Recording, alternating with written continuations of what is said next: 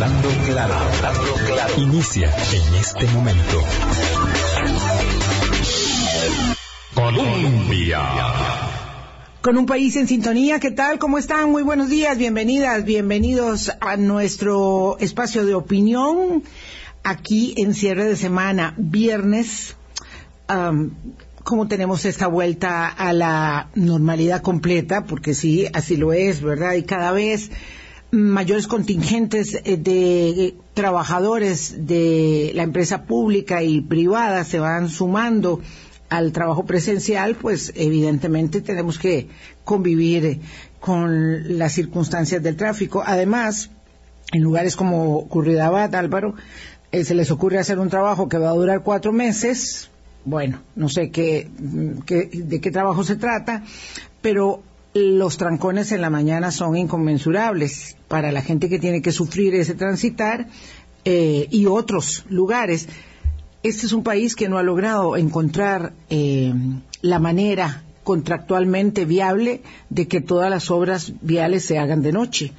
Con el tamaño que tienen nuestras vías, es absurdo que los trabajos empiecen a las 7 de la mañana y terminen a las 5 de la tarde, justo cuando las circunstancias son eh, más demandantes. Y claro, por supuesto, terminan los trabajadores, pero ahí quedan los estos piezas como legos gigantescos eh, que eh, hacen más pequeños los tránsitos, los carriles para poder pasar. Es una cosa espeluznante y refleja mucho este nivel ah, em, de poca planificación, de mala planificación y, por supuesto, una marca en subdesarrollo. Nos retrata, Vilma, nos retrata ciertamente. Buenos días para usted, buenos días a ustedes, Radio Escuchas.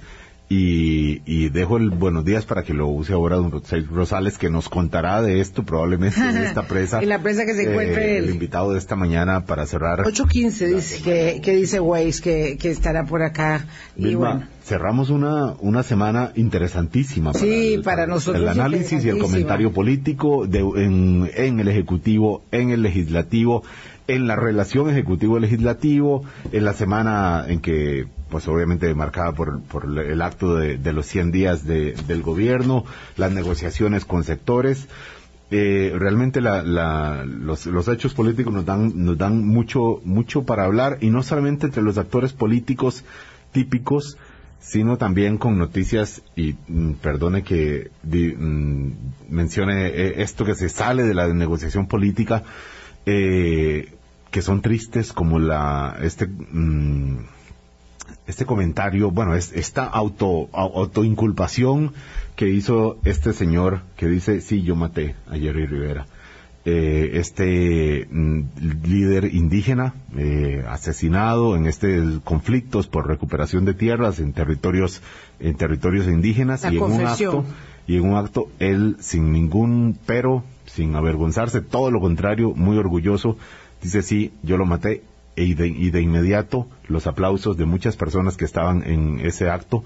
Eh, da, mm, vamos a hablar de eso probablemente. Sí, no tengo el contexto, en realidad no puedo, no puedo explicar, no, puedo decir nada al respecto porque no lo tengo.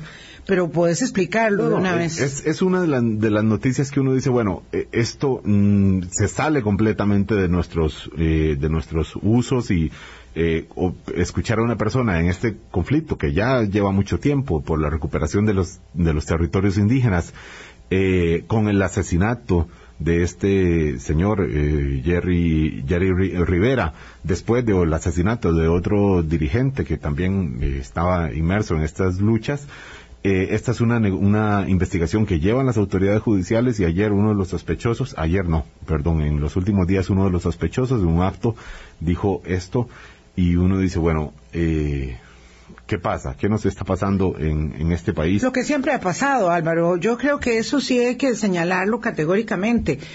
Eh, vamos a ver. Derribemos el mito de que somos un país pacífico. Ah. Eh, nosotros somos seres humanos como los seres humanos de cualquier otro lugar del mundo. Hay gente agresiva, hay gente violenta, hay gente tan violenta, tan agresiva, que eh, el otro día lo decíamos, lo que quiere es la aniquilación del otro. Y aquí estamos hablando de pleitos entre grupos, entre liderazgos, él me iba a quemar la casa, ¿verdad? Yo digo que no tengo todo el contexto porque solamente es lo que he leído, no conozco toda la historia a fondo, él me iba a quemar la casa, me había amenazado, amenazado claro, nos estábamos viendo la cara desde hace días. Hay un contexto de violencia, la hay ahí como la hay en cualquier otro sitio. Eso no significa que lo justifico, por supuesto que jamás lo podemos avalar ni normalizar, pero existe. Entonces, ¿qué está pasando en este país? Lo que ha pasado siempre que nuestro esquema de convivencia, de tejido social, nuestra cohesión, es, es, es por, lo, por, por decirlo poco, eh, un sistema venido a menos, una cohesión venida a menos, eh, que quiere resolver por la fuerza de los puños o de las armas o de las balas los eh, enfrentamientos y las dificultades entre las personas. Esa es la situación.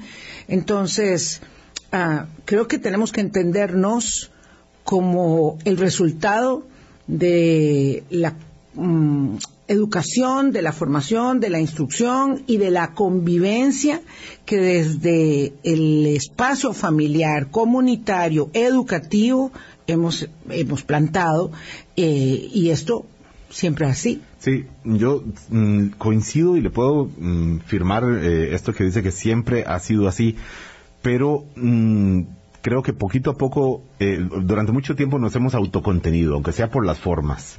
Eh, y poquito a poco se van rompiendo estos motivos de algunos sectores para autocontenerse y aplaudir, aplaudirle, aplaudirle a alguien que dice, sí, yo maté a esta otra persona. Yo personalmente, Vilma, siento que sí hay eh, vamos abriendo espacios, vamos eh, forzando esta validación de las respuestas violentas. Eh, esto con el contexto específico de los territorios indígenas, pero en muchos otros ámbitos poco a poco nos vamos perdiendo esa, la, la, sana costumbre de la autocontención en nuestro propio fuero privado y ni qué decir en las personas que tienen influencia política también. Esto como, como un, hecho que yo le digo que me parecía llamativo durante esta semana, que de por sí abunda en otros acontecimientos políticos que vamos a conversar hoy también acá esta mañana. Bueno, yo diría obviamente, ¿verdad?, que eh, hay un tema determinante eh, que marca un punto de inflexión en la Asamblea Legislativa como otros que se han eh, reseñado mm, en cada legislatura, sin duda, ¿verdad? Eh, ponemos esas banderillas y tiene que ver con la... Eh, Pamela, entra, por favor, porque ella quiere dar una noticia de última hora y vamos a aprovechar que Rosales Rosales no ha llegado para poder hablar nosotros de la aprobación ayer de una reforma legislativa que es sustantiva, eh, perdón, pero cuando es en vivo y hay que coordinar rápido, pues hay que coordinar rápido, así que le ruego a Pamela Solano que eh, proceda con la noticia. Atención, atención. Esta es una noticia de última hora. Noticias Colombia informa. Muchísimas gracias, doña Vilma, por permitirnos dar este última hora en este espacio y es una noticia lamentable Colombia, todo Grupo Colombia se une al pesar de la familia de don Johnny Chávez, quien falleció esta mañana, un entrenador de muchísimo trayectoria, muchísimo reconocimiento dentro del fútbol nacional, uno de los entrenadores más preparados. Recordemos que en febrero anterior se había hecho de un lado dejar el equipo del Municipal Grecia para tratar de luchar con su salud, tenía un cáncer en el colon y bueno, uno de sus familiares vino acá a Grupo Colombia a confirmarnos el deceso de, de don Johnny Chávez, una gran trayectoria, incluso recordamos sus inicios en el fútbol salón y eh, lamentamos muchísimo nuestro pesar para la familia de don Johnny Chávez, entrenador eh, que tiene el título de ser el estratega con más partidos dirigidos en el fútbol nacional y que bueno, ya descansa en la paz del Señor. Muchas gracias Pamela y por supuesto nuestro eh, pesar también, nuestro sentimiento de pesar y solidaridad para con eh, la familia, los amigos, las personas que aman y amarán a don Johnny Chávez, tan conocido. Una figura que dentro del ámbito del fútbol es una buena influencia, una persona educada, una persona que siempre eh, nunca hizo, eh, nunca mal usó su, su fama, siempre fue, fue buena y siempre creemos que más allá de sus rendimientos como director técnico, que fueron muy buenos, evidentemente, eh, siempre dejó una, una buena estela, eh, una persona educada, eh, culta, que hizo más allá de lo específicamente de su campo profesional. Uno de los técnicos más preparados dentro del fútbol nacional, incluso con licencia UEFA, que es una muy difícil de conseguir, y nunca le negó la oportunidad de ayudarle o incluso de enseñarle lo que pudiera a otros estrategas del fútbol nacional que muchos se lo reconocen Así que lo que dice Álvaro, siempre se quiso dar no solo a sus jugadores, sino a todo el ámbito del, fútbol nacional y con nosotros la prensa siempre fue una persona excesivamente amable, siempre con muchísimo respeto e igual siempre estuvo ahí para, para nosotros también, así que eh, pues obviamente también nos duele mucho la noticia. En paz descanse, eh, don Johnny Chávez. Aprovechamos, hacemos una pausa, son las 8 o 12 de la mañana y volvemos. Colombia con un país en sintonía. Gracias por eh, acompañarnos. Hoy es viernes 19 y el doctor en Ciencias Políticas Rosay Rosales, coordinador del Observatorio de la Política Nacional de la UCR, va a estar con nosotros para hablar sobre, eh, bueno, todo esto que estamos ya introduciendo.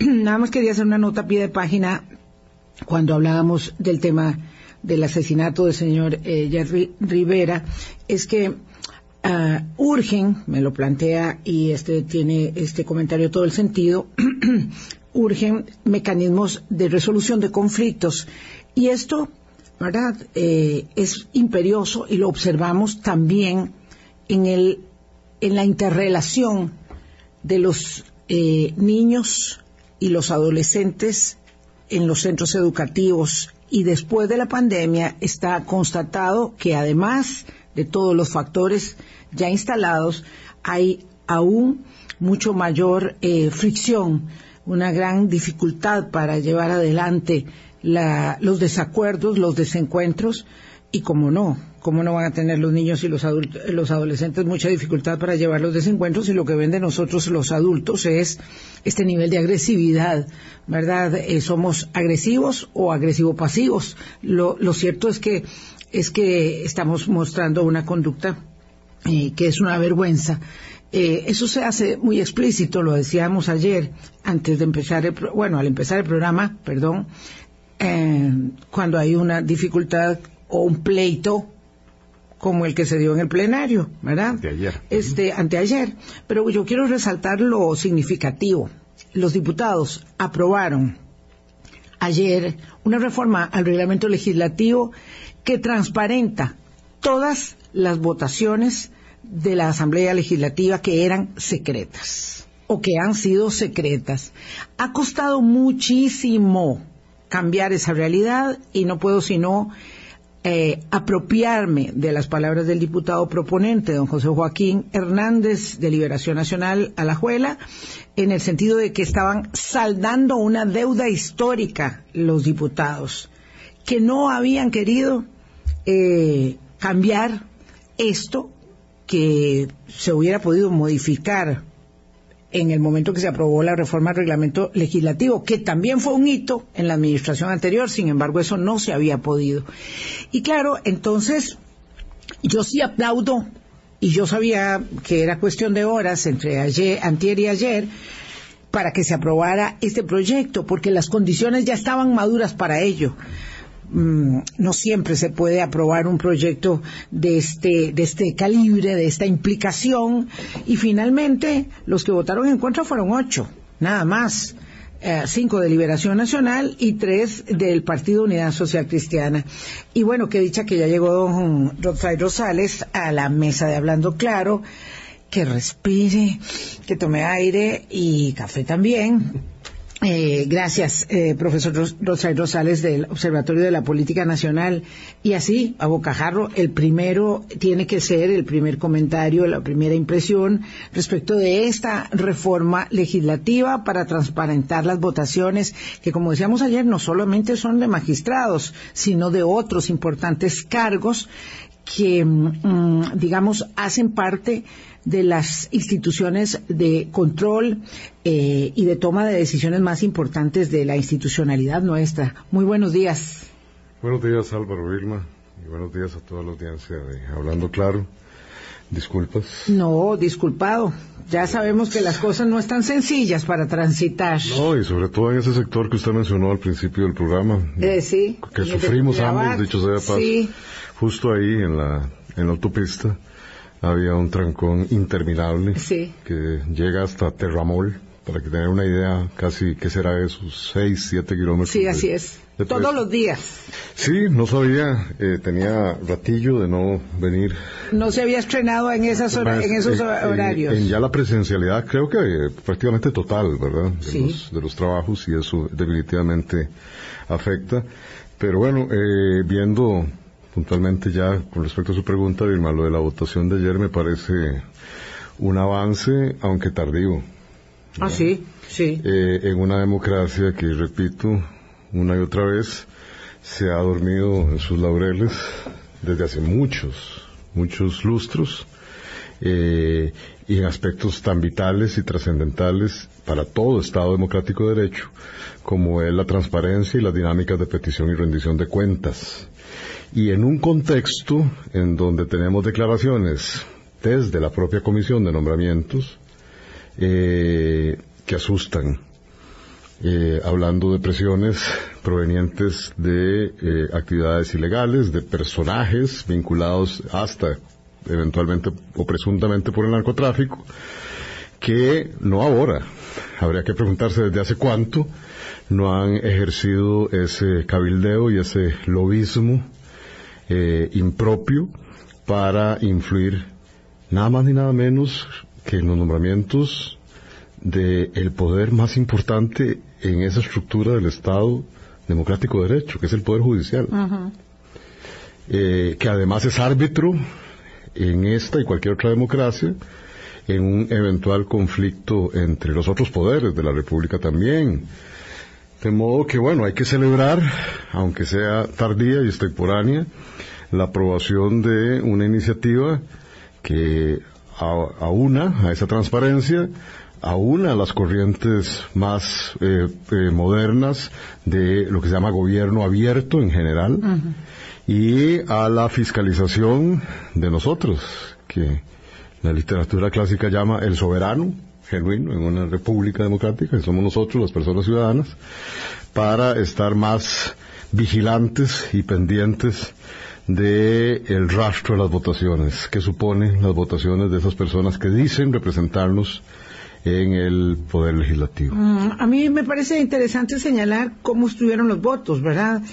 Eh, y qué justificación se dio mm, doña ah, Dinora Barquero y sus compañeros Carolina Delgado, Catarín Moreira, Jason Barberde y Dani Vargas de Liberación Nacional votaron en contra eh, la fracción, cuando dice que tiene línea de partido, pues obviamente no la tiene, porque cinco votaron en contra de la línea del partido. Y los eh, socialcristianos Vanessa Castro, Alejandro Pacheco y Carlos Andrés Robles. Doña Vanessa Castro me, me, desconcierta. Eh, un, día una cosa y el otro día otra. Dice que, eh, le respeten el derecho a, votar en votaciones secretas, quería, porque como empezó en política muy chiquitilla, ella sabe lo que son las presiones.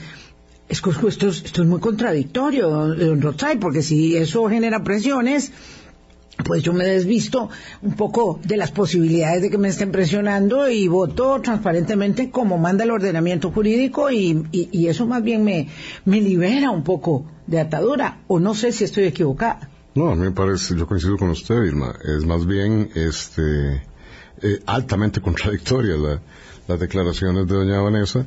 Y bueno, habrá que preguntarle también a don Alejandro Pacheco, que es, y recordemos, hijo de este don Ovidio Pacheco, ex, diputado del... Su, un gran presidente legislativo de, Turrialba. De Turrialba, un gran presidente legislativo. Y que, eh, recuerdo, Alejandro fue compañero mío en la Asamblea Legislativa cuando yo estuve de asesor por allá, estoy hablando comienzos de este siglo, y es una persona que con su experiencia uno hubiese esperado. Yo también hubiera esperado que Alejandro Pacheco hubiera votado eh, de otra forma. Pero bueno, y así habrá que preguntarle a cada una de las personas. Son esas ocho personas quienes hoy deberían rendir cuentas. Sí, hay seis ausentes y alguien me pregunta aquí que si eso habrá tenido algo de manifestación, porque hay gente que obviamente es experta en, enfermarse el día conveniente. Eh, normalmente el seis ausencias es algo muy previsible, ¿verdad? Eh, alrededor de, un hecho, pero bueno, está muy bien saber también quiénes fueron los ausentes. Tiene razón, don Jaime, toda la razón. Eh, no, no tengo aquí la lista de los ausentes, Vilma. Le, le fallo con la tarea. Yo tengo una pregunta aquí eh, porque sabiendo que esto no es la solución, o sea, esta no es la solución total al problema de la transparencia eh, de, los lobbies, por supuesto. El secretismo es en la votación. Luego, la negociación, eh, el proceso, todo, todo eso, obviamente, mm, pues va como, como ha venido, eh, como, como ha venido existiendo, como, como se ha venido haciendo. Eh, pero, Rotzai, ¿cómo entender que estos diputados en sus tres meses y medio, cuatro, menos de cuatro meses, aquí ya aprobaron algo sustantivo, de fondo, eh, y, positivo para nuestro sistema, eh, que ya se había venido proponiendo durante mucho tiempo y nunca se hizo. ¿Cómo entender que estos diputados sí, sí, eh, además con esta conformación tan particular de esta Asamblea Legislativa, se pusieron de acuerdo. ¿Qué, ¿Cuál pudo ser el factor que, que provocó que hoy podamos decir está aprobado? Yo quisiera pensar que hay dos factores eh, primordiales. Uno es eh, la presión que los distintos sectores de la sociedad tenemos la oportunidad de ejercer también sobre esos que, repito, nos llaman nuestros representantes o se llaman nuestros representantes para adaptarse, repito, aunque sea de manera extemporánea y tardía, a las corrientes más modernas de transparencia, petición y rendición de cuentas de cualquier democracia contemporánea. Entonces, eh, e, eso, digamos, sería una visión optimista, pueden llamarme cándido, este, o inocente, pero yo quisiera creer que eh, esas eh, demandas y además de distintas organizaciones de la sociedad civil a nivel nacional y e internacional. Estoy hablando de, por ejemplo, el capítulo de transparencia internacional en Costa Rica, Costa Rica íntegra, este, y otras entidades de la sociedad civil organizada que demandan, más allá de los partidos políticos, esa transparencia. Entonces, que hay una presión y una demanda efectiva, aunque eh, con una respuesta tardía y extemporánea, por una parte. Por otra parte, yo quisiera creer que hay eh, grandes cuotas de conciencia en las personas diputadas, a sabiendas que no podemos seguir demorando sin ninguna justificación este, eh, situaciones que se corresponden a otro desarrollo y otro tiempo de, de, nuestra Costa Rica, ¿verdad? Donde este, eso se ocultaba sin ningún problema, sin ningún empacho, y la ciudadanía se sentía cómoda. la ciudadanía decía, bueno, el diputado sabrá por qué votó. Exactamente, no, no, no. Lo, cierto es que no, yo esperaría en ese segundo factor entonces que haya cierta sensibilidad mayor en eh, las personas que ahora están en la Asamblea Legislativa frente a esa obligación, a mi juicio, que tenemos, eh, que tienen ellos de eh, permanentemente rendirnos, de rendirnos cuenta. Pero no nos debería sorprender porque forma parte, digo, y aquí vendría entonces la nota mm, quizás negativa, y es que así como este proyecto de ley demoró injustificadamente tanto tiempo en ser discutido y aprobado, eh, hay muchos otros ejemplos también mm, malos de retraso y de este injustificada demora. Eh, y el, el, mejor ejemplo es cuánto duró y cuánto costó que se discutiera y se empezara a tramitar el proyecto de ley para sancionar a los diputados en casos de faltas a la probidad algo esencial y básico en cualquier democracia fundacional. En sus primeros inicios, y este país, que se, repito, se jacta de ser, como decía Guillermo Donne, la poliarquía más vieja del continente y más estable, pues tenemos esas demoras y muchas otras que tienen que ver con el diseño también institucional, ¿verdad? Ni que se diga en el sistema electoral, en el financiamiento de campañas y partidos políticos, en fin. Cuidado, porque vos estás ligando, Álvaro, también a esa reflexión a la actividad que cierto tipo de cabildeo lobismo realiza de manera oculta porque el sistema jurídico lo permite en este país y que tiene efectos perniciosos sobre, repito, la transparencia que exige hoy cualquier democracia contemporánea. Esa, a mi juicio, eh, taimada forma de esquivar, eh, permítame si utilizo una palabra más fuerte que taimado, hipócrita forma en como se dice, no vamos a transparentar los procesos de cabildeo en la Asamblea Legislativa.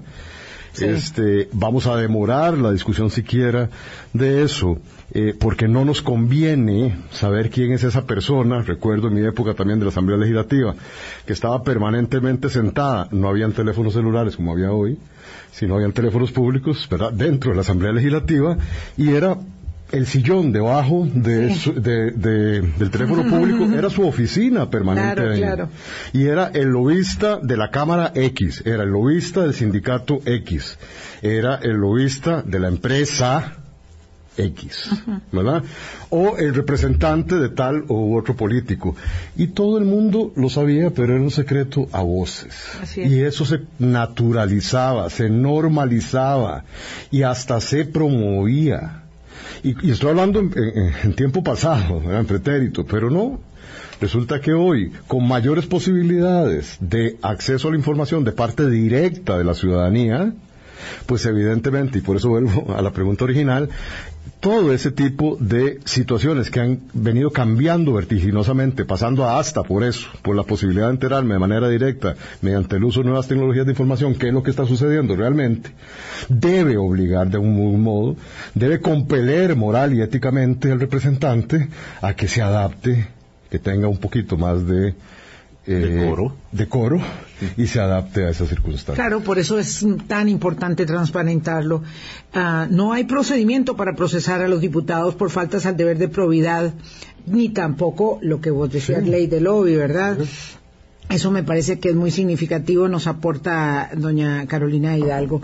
Y de los ausentes, don, don Jaime nos ayuda. Gracias, don Jaime. Hay seis, eh, se enfermaron, dos de liberación, dos de la unidad de Liberación Andrea Álvarez Marín y Sonia Rojas, de la unidad María Daniela Rojas y Carlos García, y dos de Progreso, me parece. Alexander Barrantes es de Progreso Social y José Pablo Cibaja. Él es de Nueva República. De Nueva República. ok, uno de Nueva República, uno de Progreso Social dos de Liberación y dos del PUS. Hecha, gracias por, por marcarnos ahí el, el eh, eh, eh la pantalla don Jaime y doña Carolina también por su aporte. Don Rotzai, lo cierto es que con esta aprobación, que de verdad a mí me da eh, eh, eh, un punto positivo en la gestión, como que arranca el Congreso, como que arranca porque tiene un proyecto significativo que mostrar, una deuda histórica saldada, como dice don José Joaquín Hernández, y parece que empiezan los diputados a sentirse más eh, eh, acomodados, eh, sin que ello signifique que haya un debate vigoroso, dinámico, objetivos de política pública país, en, tampoco hay que exagerar, pero como que se van acomodando un poco porque ha sido un arranque lento, atropellado, difícil. ¿Cómo lo califica ese arranque del Congreso en estos ciento, ya digamos que 110 días? Ha sido traumático. ¿Traumático? Ah, yo, yo, yo, diría que es... ¿Para quién? Para, eh, para varios, y ahí vamos a ver, para varios conjuntos de actores e instituciones. Me parece que hay este, una primera experiencia que no es un atenuante, pero sí es una circunstancia que afecta, un factor que afecta, que fue la experiencia por primera vez de coincidir el inicio de una nueva administración, de un nuevo ejecutivo, con la eh, posibilidad, ya lo hemos hablado también, de iniciar con un periodo de sesiones extraordinarias. Y esa curva de aprendizaje no solo afectó a el Poder Ejecutivo, sino que también afectó a la propia Asamblea Legislativa, que, se, que hubiese podido aprovechar y no lo hizo, la responsabilidad que tenía el Ejecutivo para generar su agenda y entonces, de algún modo, reaccionar, ser más reactiva frente a esa iniciativa del Ejecutivo y acomodarse, si no entendía el proceso legislativo, empezar a conocerlo y estudiarlo, Este, y eso entonces hace que se genere un trauma de aprendizaje, ¿verdad? En la Asamblea Legislativa por parte de los diputados que en su mayoría no tenían experiencia legislativa, hay que decirlo. En su mayoría, no es justificable para otros que sí han pasado ya por la Asamblea Legislativa. Este, y entonces tuvieron que adaptarse a esos, a esos nuevos tiempos y, y algo que es inexcusable pero que es cada vez más presente, lamentablemente, en la mayoría de los partidos políticos de este país, y es la absoluta falta de planificación estratégica en sus prioridades y en el cumplimiento de sus promesas, transformadas en este caso en la Asamblea Legislativa en proyectos de ley. Nos estamos encontrando partidos que cada vez son fracciones dentro de sus propias fracciones. A ver, cada vez nos encontramos partidos políticos rejuntados cuyo, eh, cuya conformación eh, no nos haga pensar en, una, en un equipo, siquiera en una eh, unívoca este, visión de país ni de proyecto, sino que tenemos prácticamente 50 fracciones legislativas en la Asamblea Legislativa, ¿verdad? Desde hace mucho rato. Y esto hace que al principio de eh, este, del proceso legislativo, pues eh, haya primero una necesidad casi este, inmediata de conocimiento de sus propios compañeros de fracción. Y suele suceder, está sucediendo en la mayoría de las seis fracciones representadas en la Asamblea Legislativa. Y eso puede dar también explicación a la, para algunos débil, para otros no tan fuerte, oposición que ha tenido el actual gobierno también en la Asamblea Legislativa. El papel de todas las fracciones legislativas, salvo alguna voz disidente y, discrepante y hasta opositora claramente identificada, por ejemplo, en el Frente Amplio, este, en los casos como el de la flexibilización laboral, o el de las jornadas 4-3, o el de los eurobonos, ¿verdad? Eh, salvo en esos casos, no hemos encontrado entonces ninguna capacidad, primero, de claridad de qué se trata el proceso legislativo en sí. Más allá de la función de legislar, estoy hablando de control político fundamentalmente. Y por otra parte, una, un fraccionamiento interno este eh, al interior, valga la redundancia, de cada una de esas fracciones, incluso con posiciones contradictorias ya lo estamos viendo en estas votaciones, entre sí, que hacen que eh, difícilmente pueda avanzar y mucho menos con proyectos sustantivos como los que pareciera Vilma desearía que ya se estuviesen discutiendo. Decir que en qué cinco meses prácticamente, no, cuatro meses. Cuatro, cuatro. Cuatro meses y un poquito más, porque ellos empezaron el primero de mayo. Este, de labores, solamente se haya aprobado que yo recuerde proyectos significativos como el de la recuperación de la riqueza atunera en el país, que además no es iniciativa ni del gobierno, sino que ya venía de una iniciativa de la legislatura pasada, ni de las fracciones actuales, sino de la legislatura pasada, repito, y ahora este proyecto para transparentar las votaciones, pues me parece una pírrico resultado hasta la fecha en materia legislativa. En materia de control político, yo creo que todavía estamos peor eh, eh, en el desenvolvimiento del poder legislativo hasta, Sobre todo por un control político que está, digamos, abocado a seguir peleando con el con el partido eh, de gobierno el que ya no está el que no tiene, digamos, este, posibilidad de, decir nada porque no existe eh, como expresión de fuerza política eh, en, el Congreso. Pero en todo caso, ciertamente para avanzar, eh, don Roxay Rosales, porque ahora sí nos va a comer el tiempo, lo cierto es que el presidente de la República en su informe o en su discurso de los 100 días, que tiene una gran cantidad como lo hemos visto en el programa de anuncios, eh, de lo que pretende que se concrete y de lo que quiere hacer un poco más adelante, mm, tiró varios, eh, digamos, varias señales de acercamiento al legislativo que no había, por supuesto, lanzado en ocasiones anteriores, mucho menos, porque lo que había hecho en la anexión de Guanacaste era eh, recriminar fuertemente a los, a los diputados. Eh, ahora hace un acercamiento y les hace un guiño de ojo a las diferentes fracciones parlamentarias y les habla de, bueno, de, la marihuana de uso recreativo y les habla eh, del canal seco y les habla de los impuestos, digo, le va hablando a cada una de las bancadas y diciendo, mire, que estoy considerando este, algunas de, su, de sus iniciativas y pareciera ello eh, cambiar un poco la dinámica o si pareciera que con ello va a cambiar la dinámica, más bien le pregunto, eh, don Rosay. Es que me parece que está justamente al revés. Esta actitud del presidente tuvo que verse mostrada en su periodo de sesiones extraordinarias. Claro. Abriendo las puertas para acoger iniciativas de parte de las fracciones opositoras. Me explico. Pareciera que es el mundo al revés. Ahora, en periodo de sesiones ordinarias, el presidente muestra esa apertura. Cuando más bien ahora la agenda está en manos de las personas diputadas a la Asamblea Legislativa. Entonces, más bien a mí me resulta contradictorio. Esa apertura dialógica necesaria para la construcción de acuerdos negociados se tendría que haber gestado desde hace mucho rato. Pero bien lo dijo la jefa de fracción del partido en el gobierno. Este gobierno quiso, no sé si a partir de ahora querrá, pero lo hizo durante los tres meses y medio anteriores, saltarse la engorrosa maraña que representa la Asamblea Legislativa. Ojo que uno puede coincidir, yo coincido con... Es engorroso, no hay ninguna duda. No hay ninguna duda.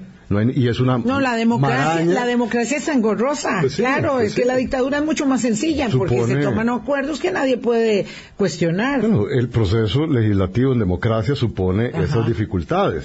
Nadie está cuestionando eso pero pareciera que entonces, teniendo la oportunidad el Ejecutivo en estos primeros tres meses y medio, tuvo tres meses de eh, sesiones extraordinarias, eh, esos puentes no se construyeron, sino hasta ahora que más bien está en una posición expectante frente a lo que sucede en la Asamblea Legislativa porque ya la gente no depende de él, ¿verdad? Entonces, eh, me parece también extemporáneo que se haya dado esa, esa, esa, esa apertura y esa demostración de búsqueda de acuerdos negociados. Pero eh, nunca es tarde cuando, cuando la dicha es buena. A mí me parece que ya es momento en que se empiecen a fortalecer los vasos comunicantes entre la Asamblea, el Ejecutivo y cuidado, también el Poder Judicial, pero eso ya lo hablaremos más adelante, donde también se han erosionado las relaciones entre los distintos poderes con el judicial y, están sucediendo cosas importantes también al interno del judicial que podrían llamarnos la atención. En todo caso, no se va a avanzar, a mi juicio, en ninguna o muy pocas de las iniciativas planteadas por el presidente de la República en su informe de los 100 días, si no se logran consensos importantes con las fracciones más representativas en la Asamblea Legislativa y ya hay un elenco de proyectos y de prioridades expresadas por por lo menos cinco de esas seis fracciones en la Asamblea Legislativa, el partido en el gobierno sigue plegado a lo que diga el Ejecutivo y pareciera no va a demarcarse de eso. Digo, cuando digo plegado es que no tiene ninguna iniciativa propia, que va a ser lo que Presidencia le indica que tramite lo que ellos van a tramitar. Pero ya las otras cinco fracciones han presentado desde, desde el primer día, desde, el día de mayo, una serie de proyectos y de iniciativas que consideran prioritarias y que pareciera hasta este momento se están discutiendo. Uno. Y dos, para volver al tema del informe de los 100 días, muchas de las iniciativas y de los proyectos y de los objetivos o propósitos que se, que se plantea a futuro en esta nueva era llamada así por el presidente, necesariamente van a pasar por la Asamblea Legislativa, no van a depender de la voluntad y el criterio del Ejecutivo. van a tener que discutirse en la Asamblea Legislativa. Y tiene entonces que generarse un clima, por lo menos menos tenso, para que esos proyectos avancen en la corriente legislativa. Si no, están destinados a el fracaso. Hacemos una pausa, son las 8.41 y volvemos. Colombia. Con un país en sintonía, 8.43 de la mañana, don Rosadi Rosales, coordinador del Observatorio de la Política Nacional de la Universidad de Costa Rica, nos ayuda uh, hoy a, agrupar y a poner en dimensión los, los primeros 100 días, los primeros tres meses y medio o cuatro meses, incluimos a la Asamblea Legislativa también. Mencionaba antes de la pausa usted, don Rotzai, la, la, la, tardanza, señalaba usted, del gobierno de lanzar estos mensajes conciliatorios eh, hacia la Asamblea Legislativa y de, establecer los puentes.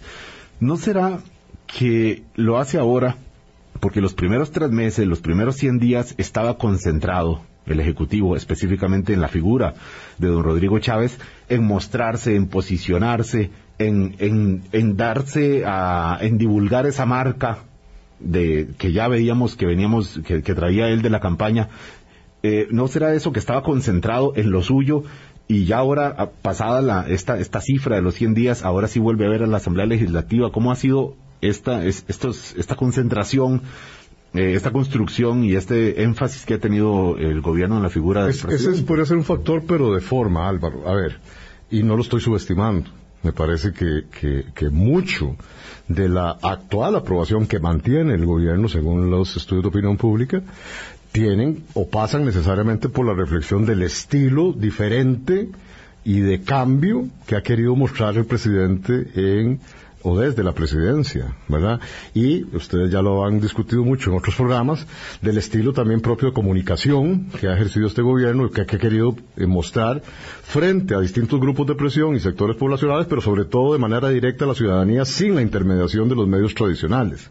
Entonces me parece que ese posicionamiento fuerte, mostrando carácter, mostrando este, eh, también apertura, hay que decirlo, con las transmisiones de los consejos de gobierno, etcétera, etcétera, esa marca de la esa conferencia de los consejos de gobierno, sí, no de los consejos Exacto, de la conferencia posterior. De, lo que se visibiliza, de lo que se visibiliza, a través de la conferencia de prensa posterior al consejo.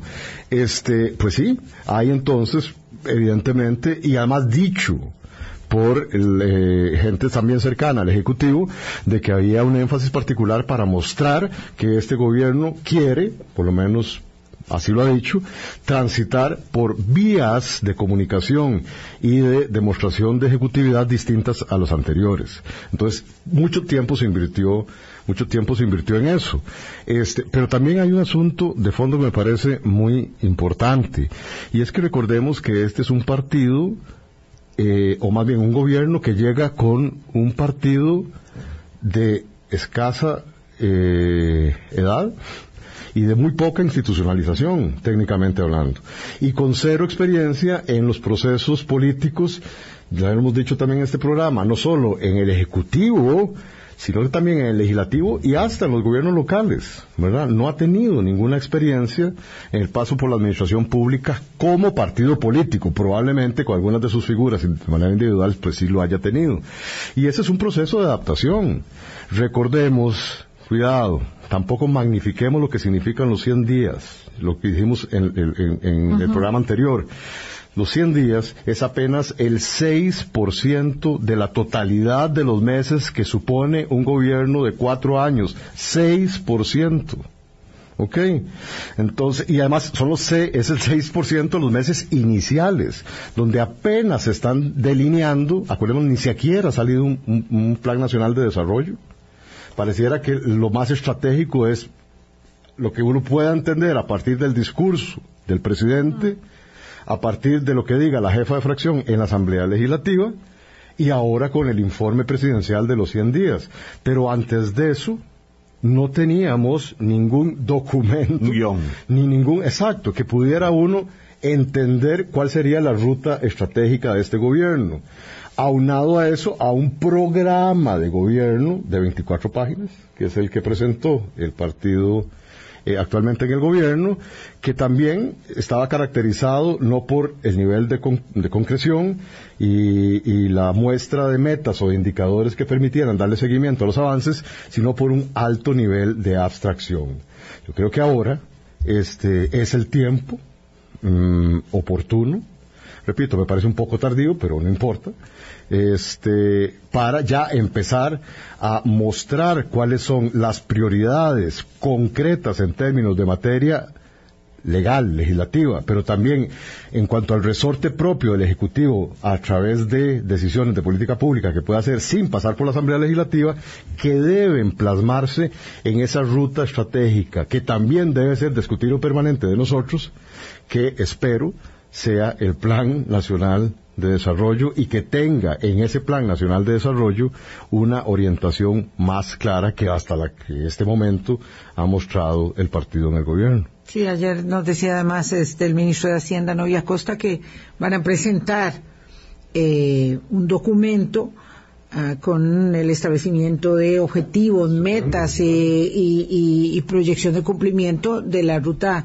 de la ruta fiscal, porque claro, eh, muy, o sea, muy, muy bien, muy, muy conveniente para todos eh, y aplaudido eh, la evasión, la lucha, la lucha contra la evasión, contra la ilusión, la renta global. El tema es cuándo, cómo, eh, ¿verdad?, implementar ese, esas eh, cosas. A mí me preocupa y quisiera su opinión porque ya lamentablemente solo nos quedan seis minutos, profesor Rosales Rosales, eh, acerca de la expectativa que se genera permanentemente respecto de anunciar cosas.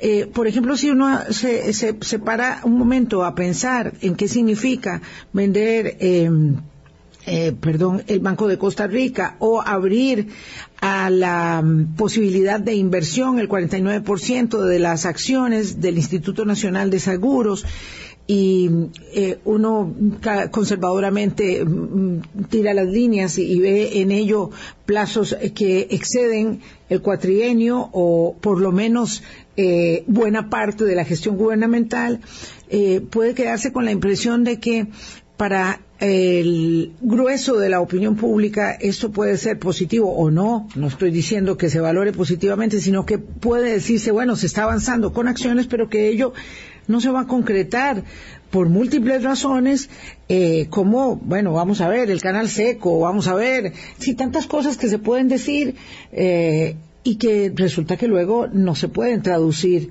en hechos concretos. ¿Eso qué, qué, qué, de qué va respecto de eh, la interacción entre el ciudadano y el, el, presidente, porque no digo el gobierno, sino el presidente de la República respecto a este estilo de gerenciamiento mediante anuncios? Eh, a ver, con eso podemos abrir la discusión para un próximo programa. Exacto. Quiero decir algo, tal vez que suene, suena muy contundente. Este gobierno, o el inicio de este gobierno, se diferencia radicalmente de los anteriores en su forma o en sus formas, más no en sus contenidos.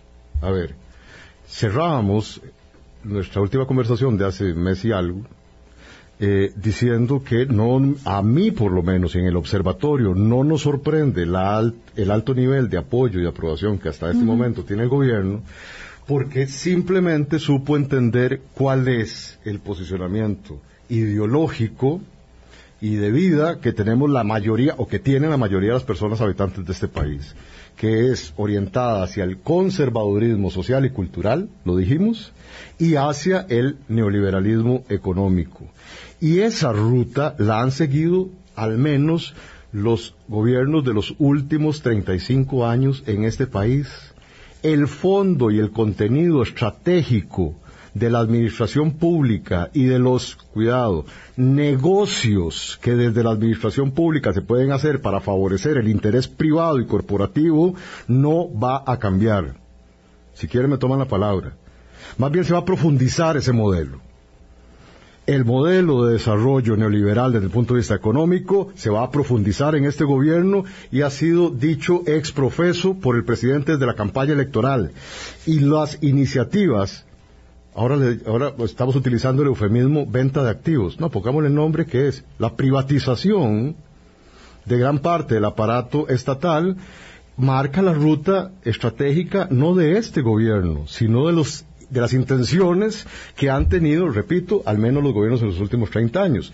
Así es que en el contenido, con ese ejemplo les quiero decir, no van a haber modificaciones dramáticas en las propuestas estratégicas que van a plasmar, sea en este documento que ofrece Don Nogui o en el Plan Nacional de Desarrollo. Y sí, con, y sí, y sí digamos, aceptación, entonces, por la mayoría de los eh, actores parlamentarios. Por supuesto. A mi juicio hay un alineamiento que debería considerar el gobierno como oportuno para sus intereses entre sus proyectos las propuestas de la mayoría, de por lo menos cinco de las fracciones de las seis representadas en la Asamblea Legislativa y los intereses de los principales grupos empresariales de este país. Y todo eso significa música para los oídos para quienes no incidimos en el proceso de toma de decisiones, sino hasta dentro de cuatro años, que somos la mayoría de los ciudadanos.